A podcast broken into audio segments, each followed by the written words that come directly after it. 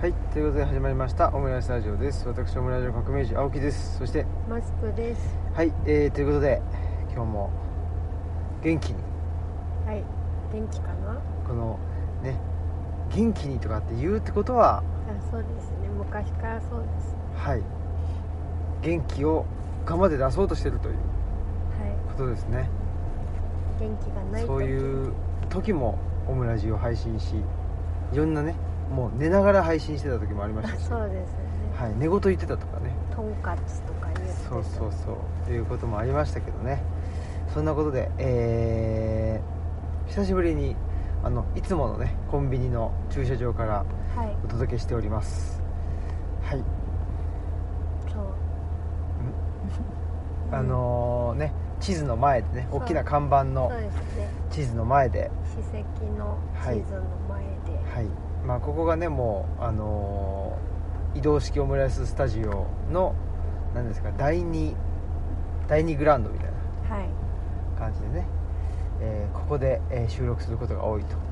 いうことですで今日はですねとはいええーもうねちょっと我々コンビニのスイーツから卒業しようっていうこともあ、そうですね。ありますよねうん。ちょっとね、調子が悪いなってこ今更かっていうずっと調子が悪いっていうのを言ってたんですけどまあコンビニスイーツはね食べ続けてたってこともあるんですけどまあちょっとねえー先日のねと。そうです、ね。あのマスクさんのあの一人旅もありまして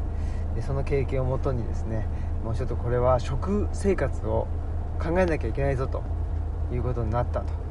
ね。聞いておりますそうですね。はい、つぐみブックさんのコーヒーさんに行って。はい、いろいろお話聞いてたらやっぱりちょっと食をどうにかしないともうまずいぞっていうのを思っておうはい、そうなんですねうん、はい、まあ、そういうことでで今日はですね、まあ、なんでコンビニの駐車場にいるかというと、えー温泉にねうちんょっと入ってきて、そうですね、はい、やっぱり冬の快感っていうのは寒い冬のねあのルチャリブロの開館日っていうのはやっぱりちょっと家の中がうちが一番寒いっていうねそうですね疑惑があって、そうなんか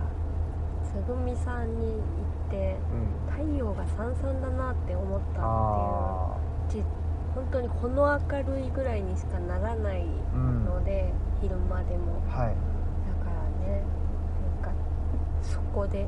谷底でうん開館して、谷底だもんうんね、寒いしやっぱ日が当たらないからまあ寒いしうんうんということでやっぱり体が冷えてしまうとねうんあの精神的にも良くないしっていうことでそうです、ね、そういうこともあってねえー冬は特にね、まあ、ちょっとあの温泉に頻繁にねう行んっているという我々なんですけど、まあ、その温泉帰りにねオムラジを撮るぞということで収録しているとはいということですねちょっとねほんでその温泉そそま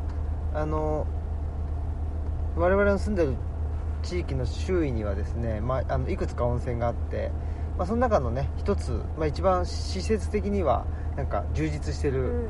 温泉に今日行ってきたんまあねと秋野の湯っていうとこ行ってきたんですけど、まあお土産屋さんあるしあるしねごご飯食べるとこあるしみたいな、ね、そうでそこで、まあ、我々がね、えーお風呂上がりにできればこれを飲みたいと言って、えー飲んでるものをですねぜひこれおすすめだとあいうことでちょっと我々ねこれはもう親善大使としてあの役目があるなということを思いましたんでぜひご紹介したいとはい思ってます何ですかはいえーっと大内山牛乳ですのフルーツ牛乳です私はおうち山ってあれですかね三重かな三重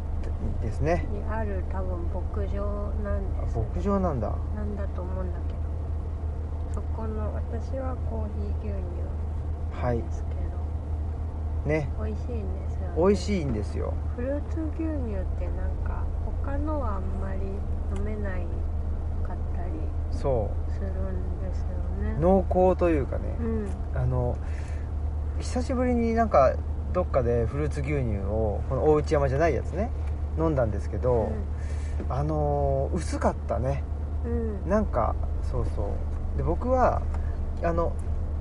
飲むヨーグルトも好きだし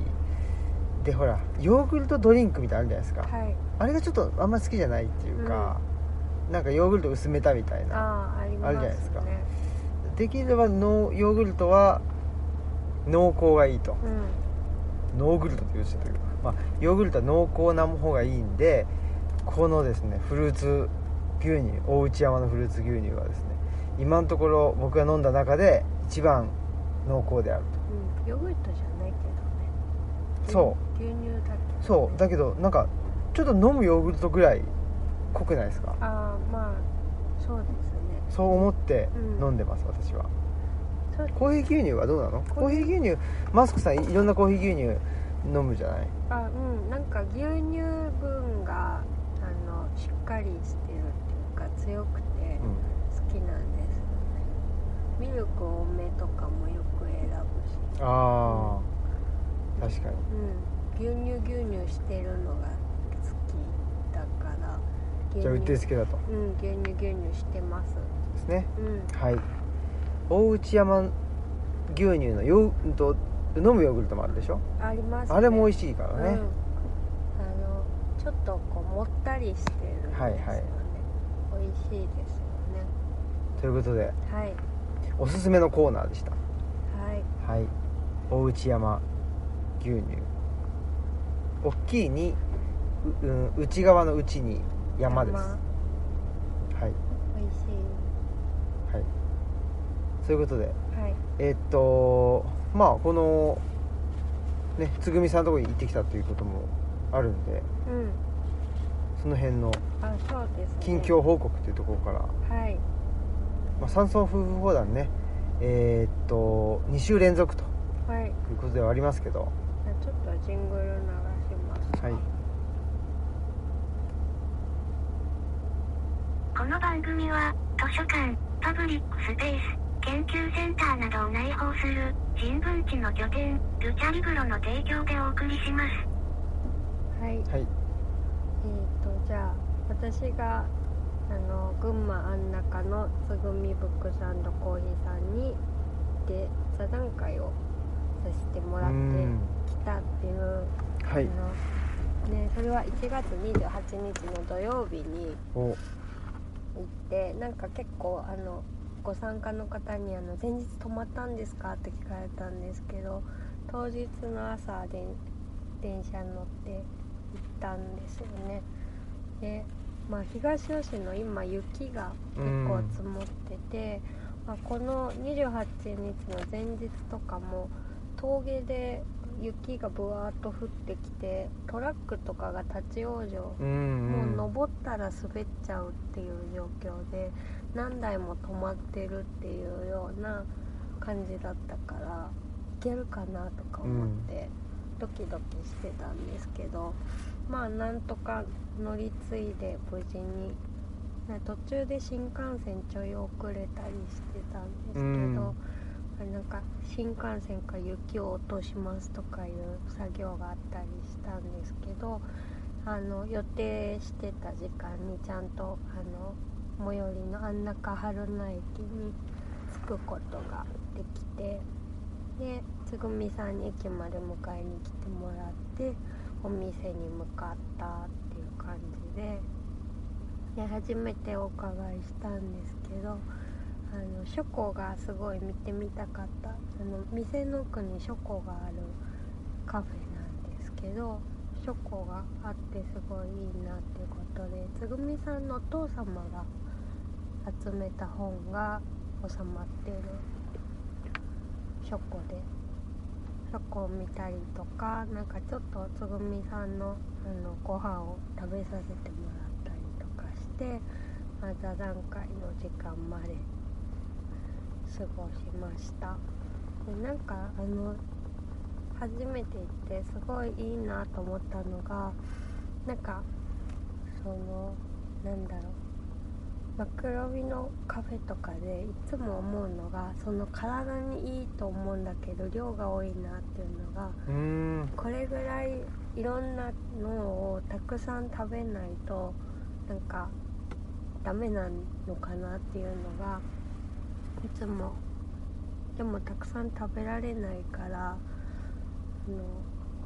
食べられないなと思ってたんですけどつぐみさんはもうおにぎり1個とかからうん頼めてでたくさん食べたい人はそれを組み合わせてうーなんんか食べれば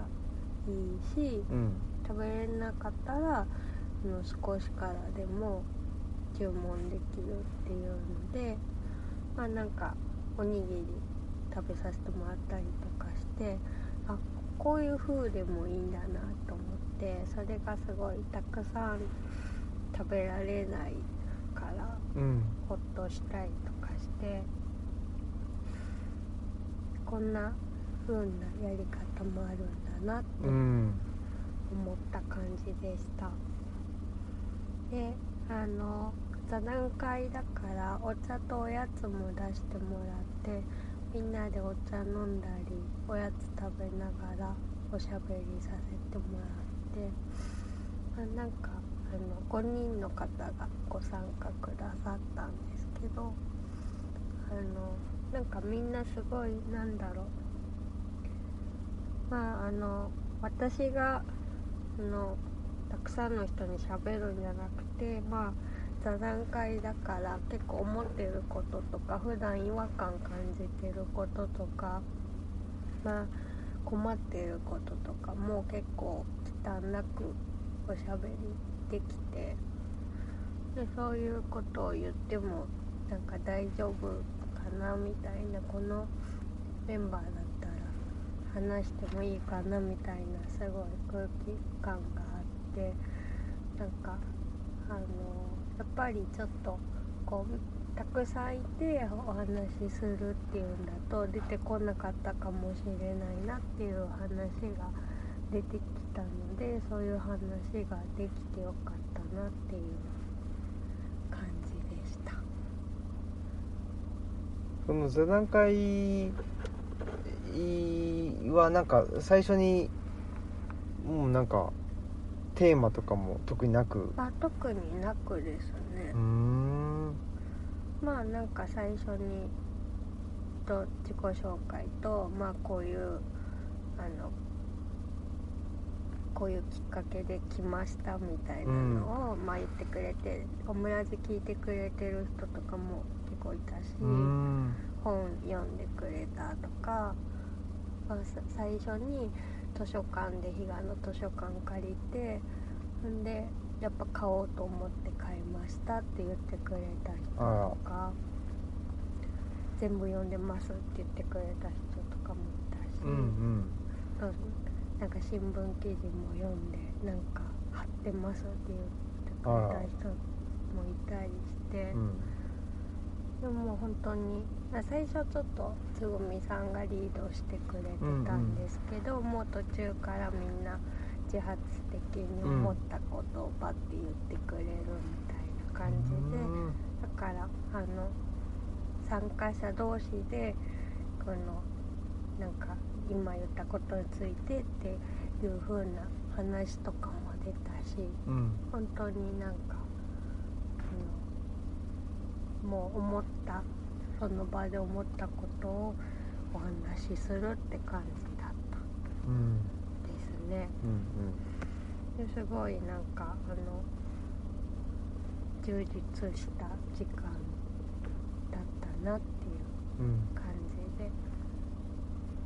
あのでえっと前にね革命児さんが言ったうんつぐみさんで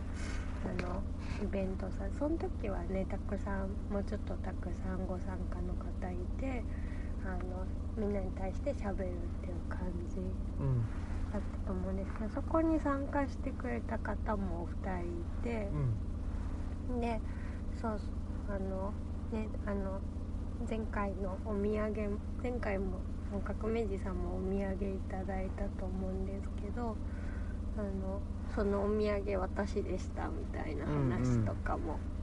したりして、今回も私お土産皆さんからいただいてでやっぱりあの高崎だるまが有名だからだるま関係も結う構。んいただいたりとか、まあ、名産のお菓子とかあのお近くの美味しいお菓子とかをいただいたりとかしました、うんうん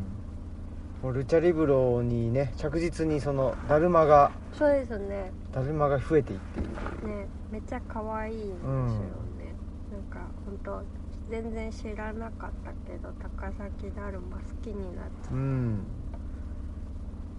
って、いはいあのサインもさせてもらって、うんそれで座談会は楽しく終了しまして、うんでその後はもうあの夜ご飯つぐみさんのおそばうんいいなあめっちゃ美味しかった食べれてないんですよねあそっかうんおそばお父さんとお母さんがつぐみさんにうん作られてあそうなんだうん、おそばうご飯はうおん父さんとおおまあ主にお母さんなのかなうんおそばうあの打ってられるそうで、うんめっちゃコシがあってうん美味しいおつゆもすごく美味しくていいですね、うんそそうですそばそう食べながらもう今度はつぐみさんとずっと喋って、うんもいいですう、ねうん喋りたかったからうめっんちゃずっと喋っちゃって夜まで喋り続けたっはいで次の日がてうん高崎市内に行ったんですかそうですねあのつぐみさんで朝ごはんいただいて、うんで一緒に高崎で絵本フェスティバルっていうのやってて、はいはいそれであの最初なんかあんまりどういうイベントか分からずに連れてってもらったんですけどうんあの改正社っていう絵本とかも出してる出版社うんのうん絵本の原画が飾ってあってうん加古聡さんとか五味太郎さんとか荒井良二さんうのん絵とか見られてそうねあのすごい好きな絵本うんうんが多くて、それの原画をちょっと見ることができてすごい嬉しかったでそれ回ってでご飯食べながらもうずっとその間もつぐみさんとおしゃべりうんしててでご飯食べてんであの新幹線に乗ってまた帰り道を、ゆうん雪の中へ帰っていったっていう感うんじでしたはいはいそんな2日間だったというそうですねお疲れ様でしたはいまた行きたい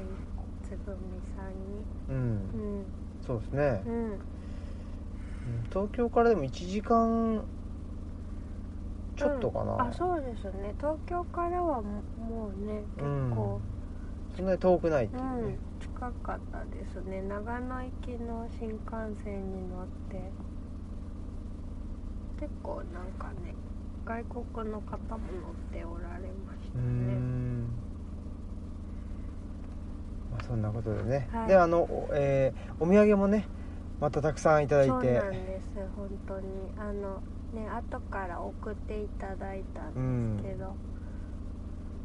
ありがとうございました、はありがとうございましたい、そうコンコン草履ね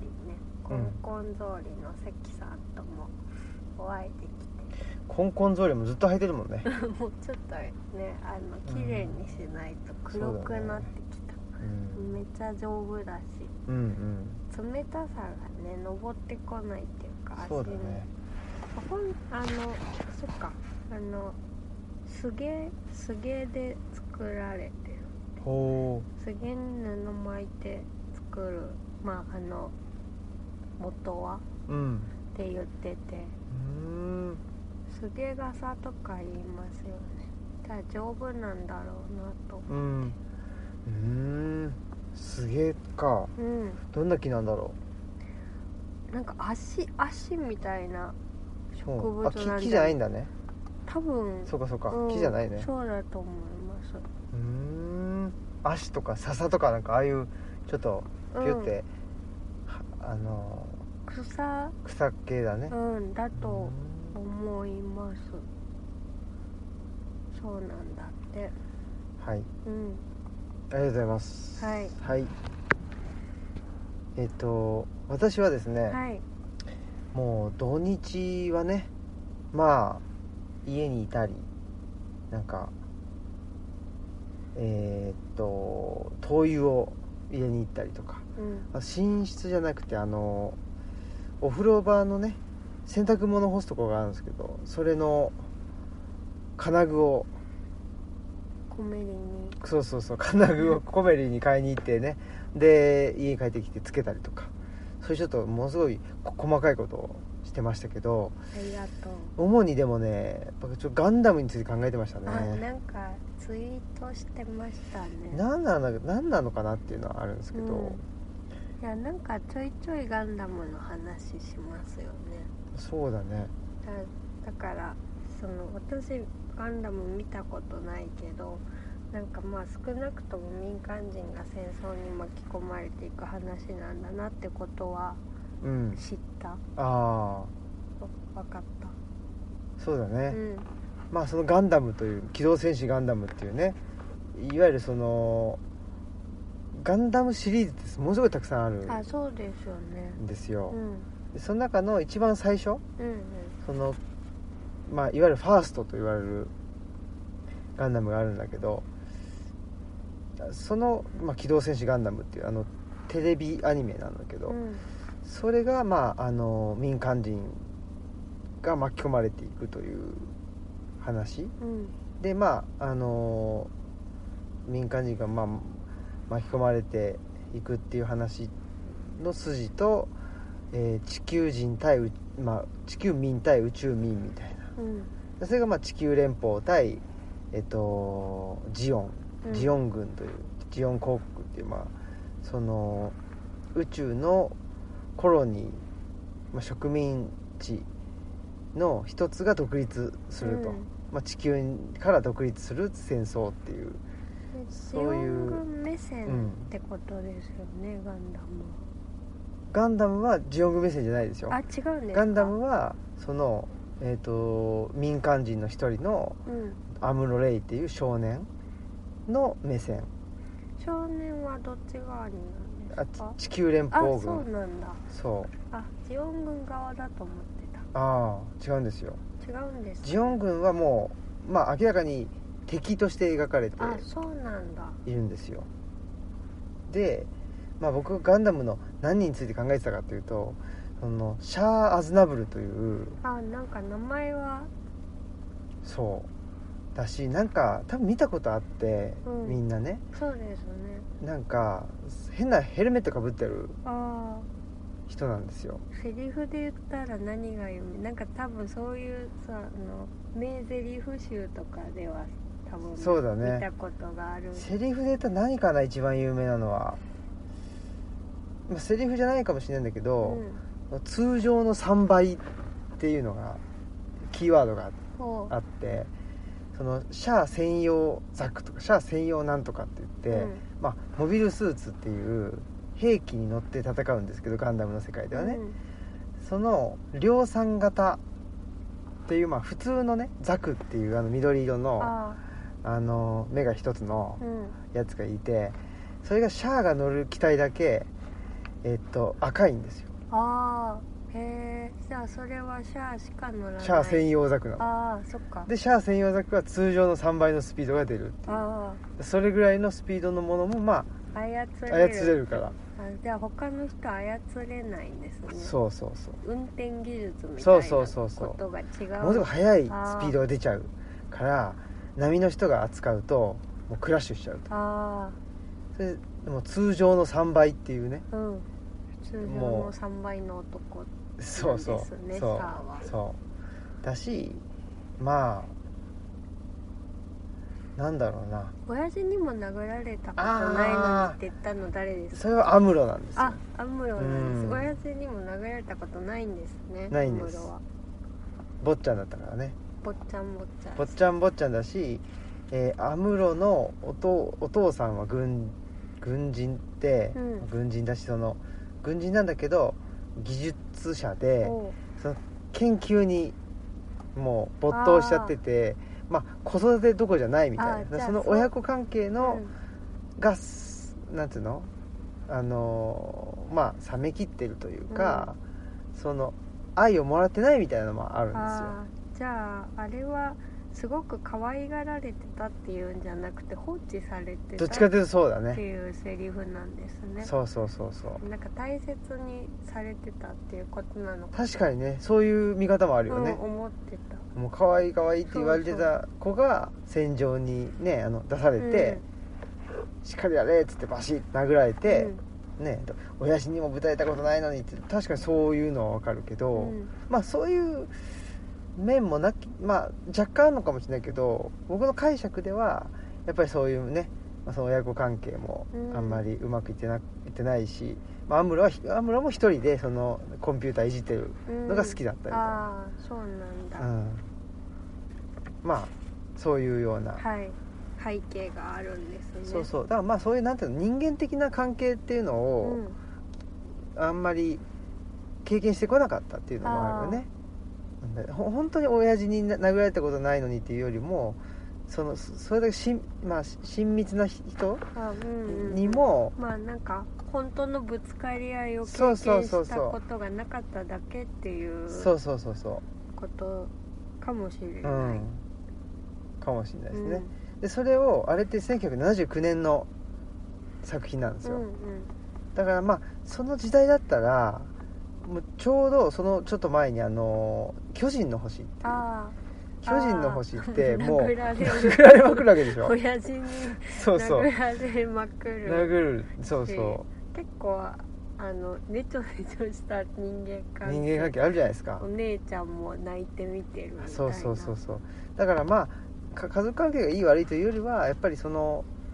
ねなんていうのそういう何関係うん血縁のそういうドロドロしたみたいなすみませんやっぱりそういうのを経験してこなかったってことなんじゃないかなうんにもかかわらずだからまあね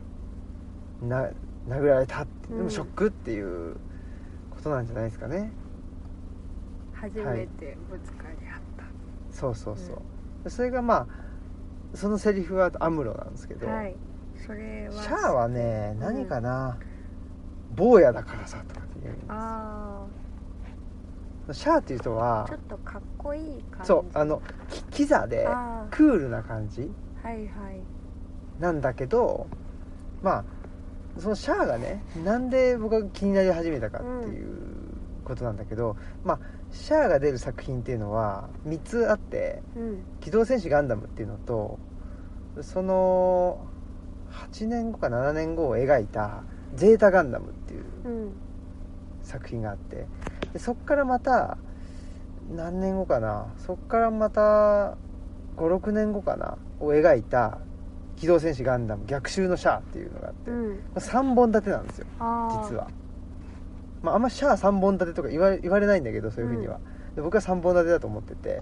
で最初のその「機動戦士ガンダム」のシャアっていうのはまあまあ基本路線はみんなクールな感じなのね、うん金髪で、うんクールな顔してサングラスかけたりとかして、でなんていうのあいつが死んだのは何と坊やだからさみたいな、うんまあ、そういうキザなことを言うんだけど、実はすげえいろいろトライアンドエラーを繰り返してるっていうあことになんかふと気づいて、あうんで、まあ、最終的にこの逆襲のシャアっていうところで、うんシャアはですねその地球民を滅亡させるっていうか地球に人を住めなくさせるおーそういう作戦をうんややるんですよはいで逆襲のシャアではネオジオンっていううん最初の機動戦士ガンダムでうんジオン軍っていうのはまあ負けちゃうんですようん負けてそのジオン軍を再興させるというああこれを最終的にはシャアはやるわけですね、でえっ、とジオン軍っていうのはその宇宙に作られた植民地のうん一つが独立してジオン公国を名乗るとうんだから言ってみればなんていうのあの主権国家である地球に対して植民地である、そのう宇宙のコロニーが、うんまあ、反旗を翻すそってういうですね話なんですよでその反旗を翻すののまあ一番象徴がシャアっていうあことなんですねあじゃあ率いてるんですねそう率いてうんでしあの なんで反旗を翻すかっていうとやっぱりその迫害されているとだかうんらまああのマイノリティではないんだけど、というのも地球よりも人口が宇宙民の方が多いうんし経済的にも潤ってたりするんだけど地球が主権を持っているっていう、この状況にプラスう宇宙民なんてつって、うんまあ差別うんされてると、なんか第二国民みたいそうそうそうそうに見られてるって見られてるということなんですよ、で最終的にそのもうこれはんなんでそういう差別が生まれるのかとうん言ったら地球に人が住んでるからだお発想になるってい結う構あれあれですよねなんか極論極論になっちゃうの、うんでこれ極論なんででこれ極論になるからで逆襲のシャアっていうのは、まあ、シャアは敵役で,で、うんまたアムロがあのガンダムに乗って、でまあそのシャアの作戦を止めるっていう話なんですよ、あーそうなんだうん、だからまあ常に主人公はアムロうんなのね、でシャアは、まあ、極端になっちゃうんだけど、うんこれなんで極端になったかっていうのが、うん実はゼータガンダムで描かれてるあゼータガンダムはシャアとアムロはあの仲間同士なんですよああえー、えどうなんでそうなったんですか、これはうん、最初のガンダムね一番最初のやつでアムロとシャアは戦うわけです、うんシャアはジオン軍の兵士なんですねでそこで、まあ、負けてうんジオン軍っていうのは、あジオン公国っていう国ねうんはもうあのなくなるっていうかん、ん、率いてるからねでその最初のジオンは、うんシャアは率いてないんであすよそうなんですこかこもねこれ話し出すとねあち違うんちょだっと面倒くさいんですけど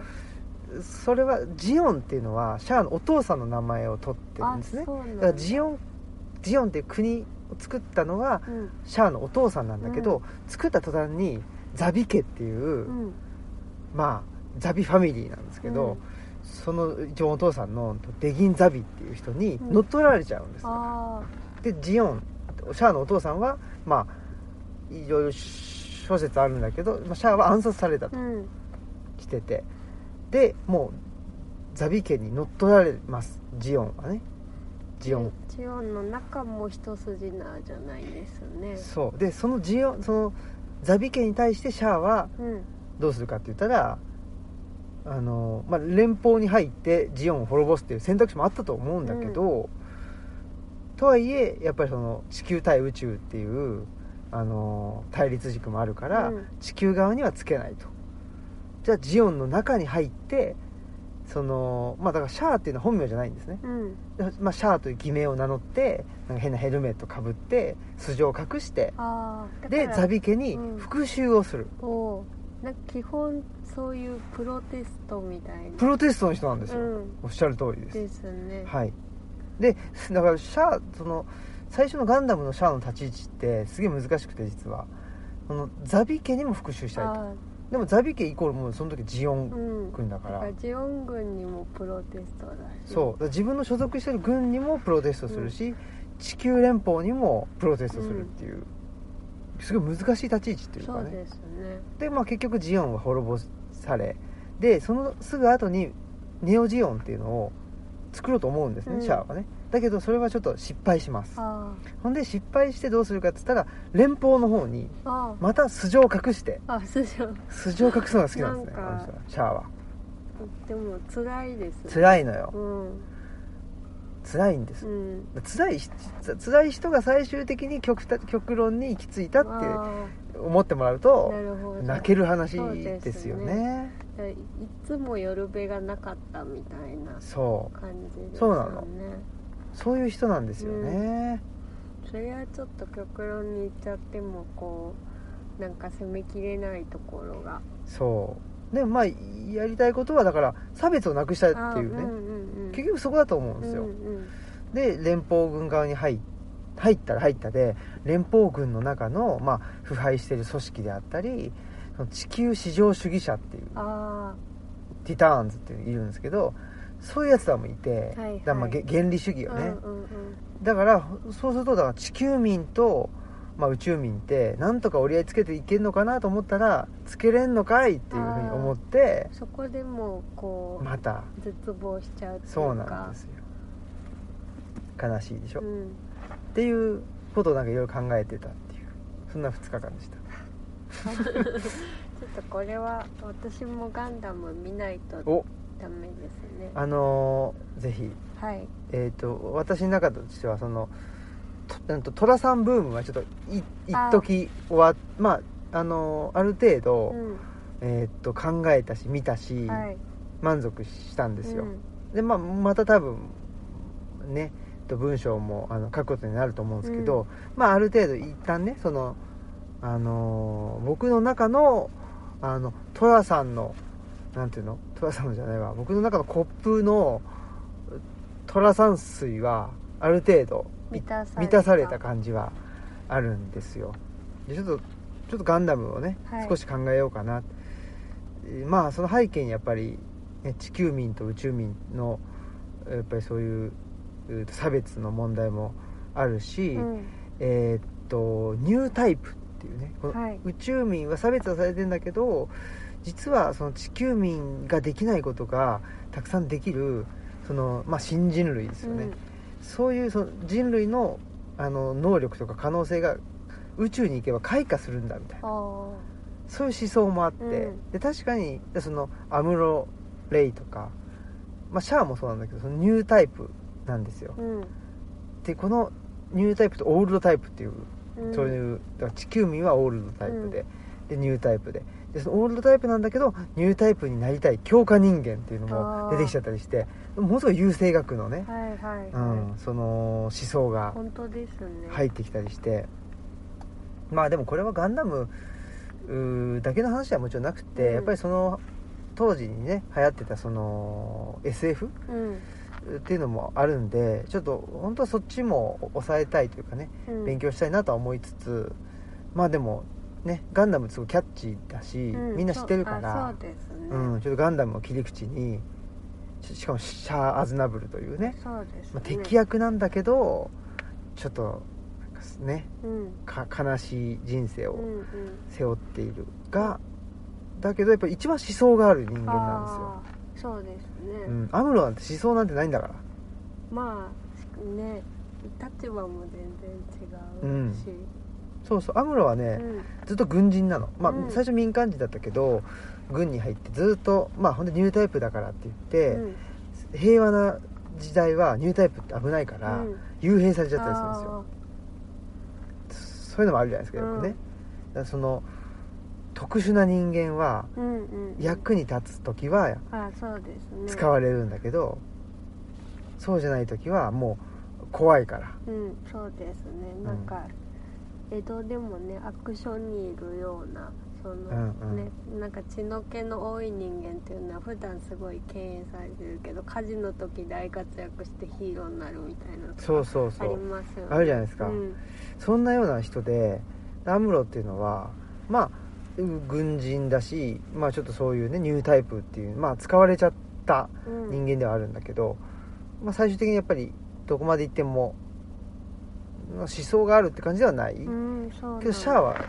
最終その国を背負うっていう政治家にもなるんですようん政治家になりつつもあの自分でロボットに乗って最前線に出てくするごっていういそれはすごいですねそんな人いないそんな人いなくていうんるとしたら、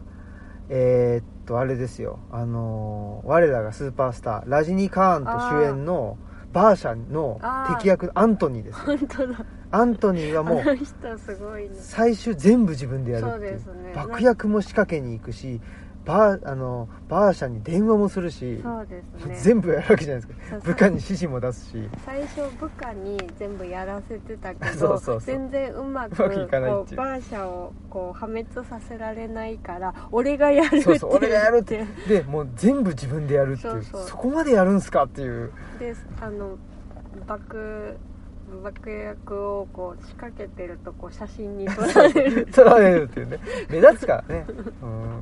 めっちゃ面白いそうなんですほよんまですねっていうねでもそうなっちゃうともうちょっと焼き回っちゃってるでしょあまあそうですね全部だから部下も信じられず全部自分でやるしかないってなもう全部背負っちゃってるってそこうでとすもねちょっとその作戦は成功しないよっていう、ねとこでもあるじゃないですかだからね尻尾切りをできなくあなーそれもそうなっちゃうしそれもそうだね、んでも全部ただやっぱりね、まあ、アントニーはちょっと分かんないけどシャアの場合はやっぱこれそれだけ全部背負わざるを得ないうんやっぱり勝ったあの歴史うんはやっぱりあって、ね、もう最初からもう地球連邦憎しでずっと極端なことを言い続けてるというわけではないという、うん最終極端になってしまったという、それちょっと悲哀ですよねそうですねちょっと悲しい話なんですねそうなんですちょっとぜひ、はいまあ、ああいうねほらロボットに乗って戦闘シーンがとかっていうところがやっぱりどうしてもねあまあねフューチャーされるんだけど、うんまあ、それはそれでいいんですけどその背景をねうん知るとよりまあ楽しめる、うんそうですね、はいまあ戦争に関わるものには関心があるありますかのではいぜひじゃあガンダムを、はい見ますはいガンダムとゼータガンダムとうんえーっと逆襲のシャアです、うん逆襲のシャアだけ映画なんですはいあそっか映画なんだそはい。うはい以上ですはい。 以わかり上ですわかります。あ、なんか。演説以上ですちょっとだけ、はいあの、最近見た映画の中で、あの。残像残像ですかはいはいそうそうそう残像の話も。非常に面白かったですうね、ん、私もなんかこ 今年のベスト残像だと思ってるんですけおどお今年のベスト残像ですかベスベスト映画ベスト映画が、残像まあ、いいんじゃないうん今のとことろ、思ってるんですけどなかまあなか更新される可能性もあるけど、うんね、スターリン政権下のポーランドのねそうですねロロ話でシねアがスターリン政権下の時のポーランドそうそうのそまあ、ロシアの影響うがロシすアごくソ連ねあそうそうですね、うんうんソ連の影響がすごい強いポーランドでまああのそのその社会情勢うに、んあのなんだろう、まあ、芸術教育っていう面で、まあ、反対の声を上げてる芸術家が、まあ、社会的にどんどん摩擦されていってしまうっていう様を描いた映画なんですうよね。んだから第一次大戦後とかうんはもうその人はねそうですもね軍うすごかったわけでし戦ょ争に美術館も、まあまあ戦争に行って帰ってできあその前がすごかったのかあそうかなな戦争に行ってまあ怪我しちゃってとかっていうのもあるんだけど、うん、あの前衛芸術をリードしてるみたいな、ストシェミンスキーっていう人なんですけど、多分第一次大戦が終わって、まあ、戦争に行ってて、うんでけ怪我して帰ってきたっていうのもあってそこから多分そのポーランドのねあの前衛芸術を引っ張っていって、うんで大学の教授にもなったり、そうですね、大学自体も美術館作ったりとか、うん、大学も作ったりとああかそうだもねしてて、まあすごい権威だそうだね芸術の権威だっただからったのにう、んまあ、それがそのね第二次大戦が終わってで、まあ、スターリンのソ連のねうん、影響下っていうのになって、えーまああのガラッとそうですね社会情勢が変わってしまったことによってねそだからの人のね、まあ、うん地位も追われっていう、そうですね、うんだから芸術ももうそのあの政権のそのなんだろうプロパガンダみたいに、うんうんうんあの働かなくてはいけないみたいな風になってまあ本当にスタスターリンの肖像とかをなんかばっかり飾るみたいなとか、まあなんか社会ねそういうあの共共産主義を、まあ、奨励するようなうん場面を描くとか、そうねだからそのまあいわゆる実益にかなっていないとっていう話をね、うんうんうんでその実益実益って何かっていうと、まあ、その政権に対して、えー賛同することだし、うんでまあ、政権に対して賛同するっていうのは、まあ、当時は資本主義との戦いだったわけですねそうですね帝国主義との戦いっていうかね、うんだからやっぱりなんていうのかなその、まあ、自分のところに対するあの賛同の意ということ以上に、それがその戦いなんだと、うんて敵がいいてでそれに対して戦うんだ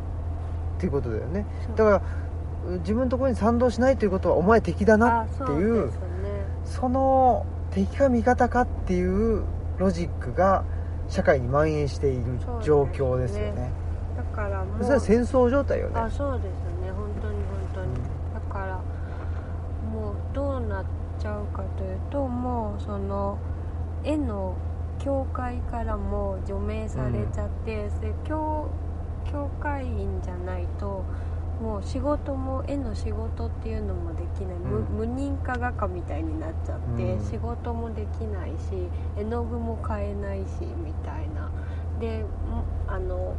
そういうあの食品買うにも配給券みたいのが必要でそれがないからもうあのご飯も買えないみたいな状況になってしまって、本当にもう追い詰められていくっていうでねあの賛同してくれる人とかも捕まっちゃったりとかしてっていうね、いうありさまが描かれていて、まあ本当にねあの歴史上もそのストシュミンスキーっていうのはそういうあのそういう人生だったみたいで今はもうねあのポーランドでその大学の名前にちゃんとあのストシェミンスキ大学っていうのが、まあ、あの名前が復活されてたりとかあの作品もちゃんと残されてて今は世界中にあるみの美術館に収蔵されてるみたいなんですけど、まあ、本人はもうそんな状態で失意のうちにっていうことだったみたいですうね。んそのねまあ僕も映画見て非常に、あの良かったなというかですけど何がいいこの映画は良かったですかこれでもあのネタバレするするネタバまあねネタバレ実はだからな、うん、まあネタバレするんでちょっと、はいこれここからはああのそうですねまあ もう今もネタバレしちゃったけどガンダムもネタバレしちゃったなうんまあいいやまあいいかうんだからやっぱすごいラストシーンがなんかめっちゃ象徴的だったというかあののもう最終的にどんな仕事でもしますって言ってなんかあのショーウィンドウでこうマネキンにこうレイアウトをする布を巻いてレイアウトするみたいなことを最後やる、やってるんですけど、まあの手もねあの松葉杖ついてるから、両手使えなかったりして、まあ、すごい苦労して布巻いて最後まああので病気も患ってるからもうしんどくなって最後倒れちゃってでもうそのまんま多分あの亡くなってしまうっていう描写なんですけどもうそうやってあのショーウィンドウの中で苦しんであの倒れててしてるけどそそ往来を人がどんどん歩いててでででも倒れてるけど誰もそれに反応しないで通り過ぎていくみたいなのが、まあ、ラストシーンで結構衝撃的だったんですけど、まあそれが本当になんかね前竹俣宏さんとも喋ったんですけど、まあ、社会の中で幽霊になってしまった状態っていうのの、まあ、すごく鮮烈に映像化したらこういうことだなっていうので、まああのねあのほ本当に死ん死んでしまうし、まあ、社会からもう存在として抹殺されてしまってこういうことだなって思うからでもこの景色知ってるみたいな感覚がどっかにありましたねうんうんそこがすごい良かったですね、はいあれシックス戦争見てって話したんだっけあシックス選手の話したかな先週したかなちょっと全然覚えてないんですけどねうん全然覚えてないえまあそういう話もあったし、はいスノーデンのスノーデンの映画見た見ましたねシーズン4ですねそうそうそうそうまあドキュメンタリドーだキけュどメンタリあれもねーでしたねうんまあもうなんか面白かったな面白かったですね気もしていてうんはいまあねでも残像は非常に面白くて、そうですうね、ん、あのねえーと「カチンの森」とかも、あ撮ってらっしゃるそうですね監督がうアンジェイ・ワイダん、そうそうそうまあね本当にあのポーランドの監督でねうん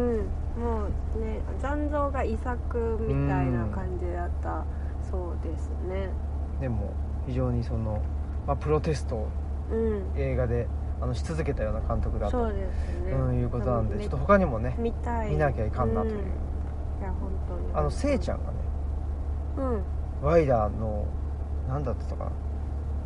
言っなんかもいいよとかってあ本当うん、ツイさすがッターでくれてましたねさすがですね、うんでしちたょっと長くなっちゃったすいませんはいはいお便りスペシャル、お便りスペシャル、お便りスペシャル、お便りスペシャル。はいお便りをいただいておりますはい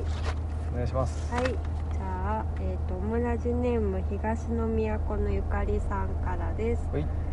と、初めてお便りをお送りします。あら手作りのアジールに出会った2020年9月、あ、2022年9月。書店の書書棚の間でこぼれそうになる涙をなんとか抑えながらパラパラとページをめくったあの日えーっとん並べてあった本が語ること語らせることのぬくもりを感じる表紙の質感と心のひだを丁寧に撫でてくれるようなまさに手当てをしてもらっているような2冊の本を抱えてレジまで運ぶ足取りは心身ともにボロボロだった私に無理なく力を与えてくれたように今振り返って感じます冒頭から自分ごとを長々と失礼しましたこの2冊の本からオムラジのリスナーになりました東の都のゆかりと申しますうんはい2023年に入ってからの3本が私の心を強く捉えています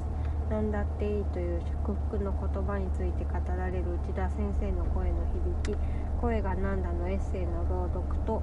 声を出すことそのものの大切さリスナーさん作詞の朗読の時には耳に入ってきたらたちまち涙がこぼれましたお二人の温かく丁寧なボイスが引力となって本やラジオトークイベントなどの活動を通じてこれからも響き届き続けることを願ってやみません実は今日初めてのお便りなのですがラジオを聴くたびに心の中で何度お便りを綴ったか分かりませんそして何度涙を流したか分かりませんわずかというのもはばかられるほどわずかな本を読むことしかな、えーしてこなかった私がお便りなんて書いてよいのかなと思いつつ今筆を走らせていますなんだかとても散漫な文面になってしまいました書きながらマスクさんの声で黙読している自分がいますなんとも涼しいですねいやはやなかなか言葉にならないグレーゾーンを柔らかに丁寧にさらりと言葉にされるお二人のお話に救われますこれからの配信も楽しみにしておりますということですあらありがとう嬉しいですね嬉しいですねアジールから入ってくれたあらということで2022年去年見つけてくれたねえありがたや嬉しいですね、うんでこれは1枚なのあこれはなんかおしゃれにあおしゃれですおしゃれです ねおしゃれですですねっいてやなんかいうこの東の都のゆかりさん字も綺麗ですよそう字すごい綺麗だしなんか文をもらなんかお便りっていうか文をもらったってあ感じでこれあのそんなことないって言われたんですけどあはいゆかりさんで紫って書くあーこの封筒封の筒の内内側側ののはは紙が紫でなんかこうこれもおしゃれかなと思ったんですいやどうなんでしょうけどこねれはそれは違うって言われたんですけど、それはねいろんな種あの色の種類があって紫だったらあれだけど紫だからねそれ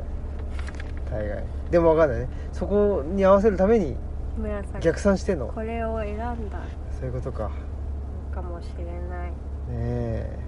いやありがたいですねそうですねでうもんなんかね心身ともにボロボロだったって過去形だから今は違うのかなとかどうなのかなって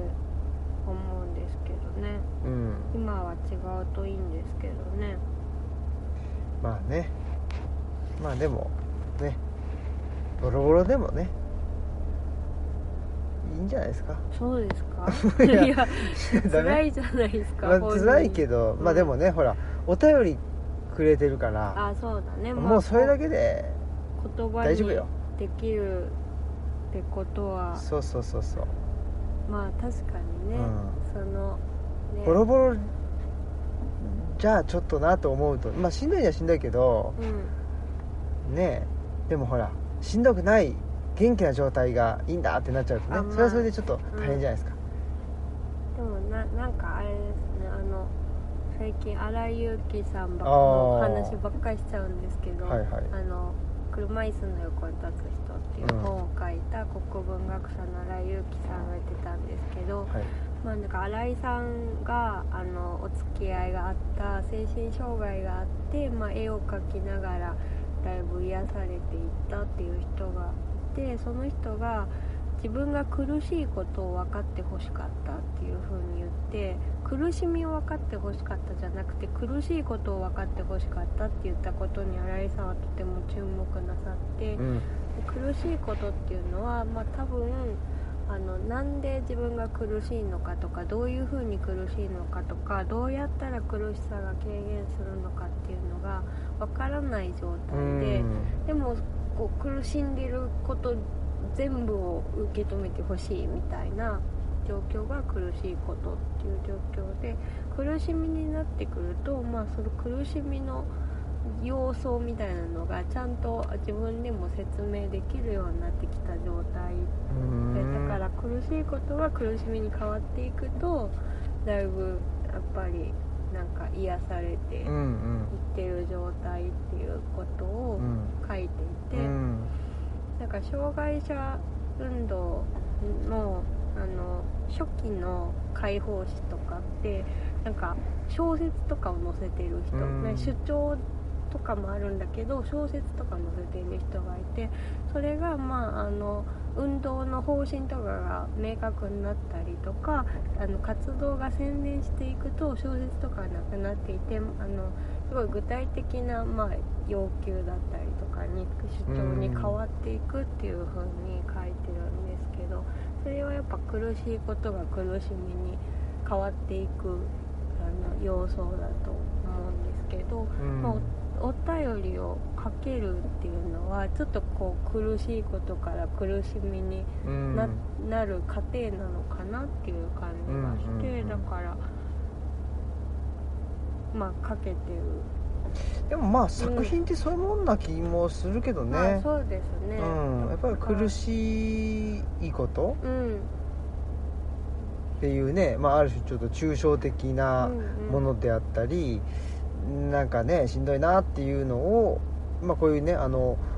うん、とおお便りはじめ、うんまあ、それがね、えっと、絵描く人もいるかもしれないし、そうですねなんかね違う表現になるかもしれないけどいやまあ本当に本当に本当にだから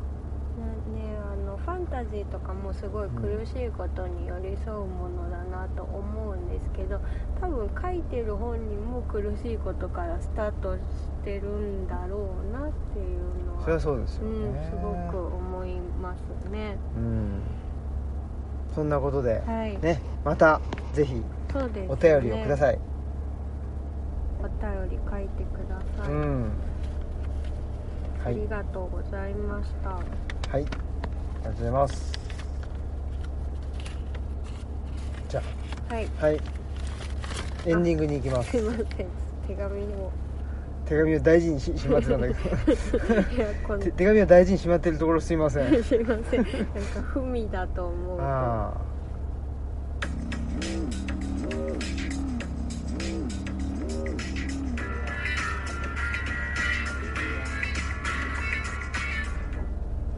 消えました